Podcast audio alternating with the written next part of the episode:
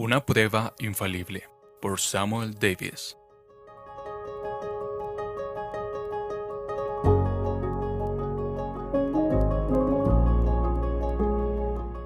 Si alguien no ama al Señor, que sea anatema. Primera a los Corintios 16, 22.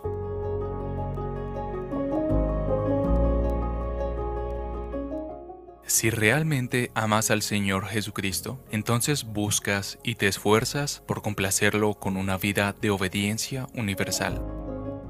El amor siempre desea agradar a la persona amada y naturalmente conducirá a una conducta que sea de su agrado. Por lo tanto, puedes estar seguro de que si realmente amas a Jesús, la labor de tu vida es complacerlo.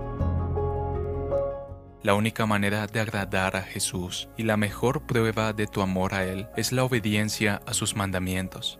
Esta es la marca decisiva de Cristo mismo. Si alguien me ama, guardará mi palabra. El que no me ama, no guarda mis palabras. Juan 14, 23 y 24. Jesús repite este tema una y otra vez de diferentes formas.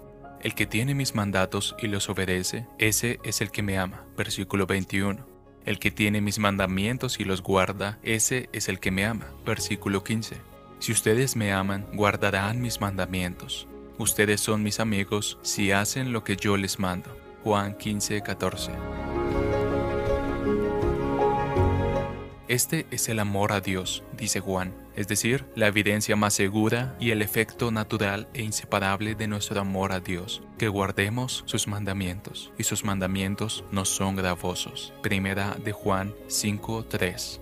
Es decir, no le parecerán gravosos a quien los obedece desde el principio del amor sincero. Aquí entonces, ustedes que profesan amar al Señor Jesús, hay una prueba infalible para su amor. Hacen que el gran objetivo de su vida sea guardar sus mandamientos. Se esfuerzan honestamente por cumplir cada deber que Él ha requerido y esto porque Él lo ha ordenado. Resisten y luchan vigorosamente contra todo pecado, por muy constitucional, por muy de moda, por muy lucrativo, porque Él lo prohíbe y es el camino de la obediencia agradable para ustedes? ¿Elegirían este santo camino al cielo en lugar de cualquier otro si se les dejara elegir?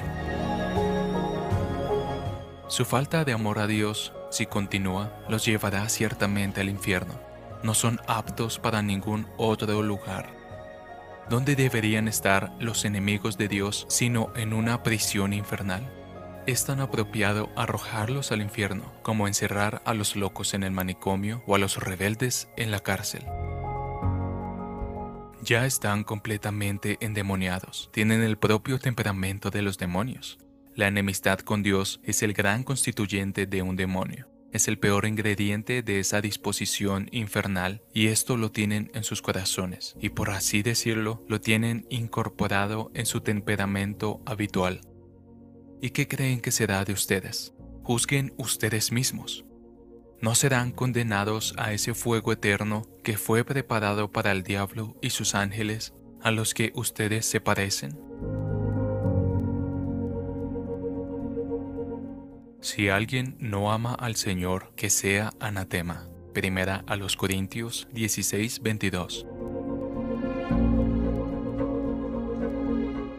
Entonces dirá también a los de su izquierda, apártense de mí, malditos, al fuego eterno que ha sido preparado para el diablo y sus ángeles. Mateo 25, 41. Traducido por Canal Edificando de Grace James.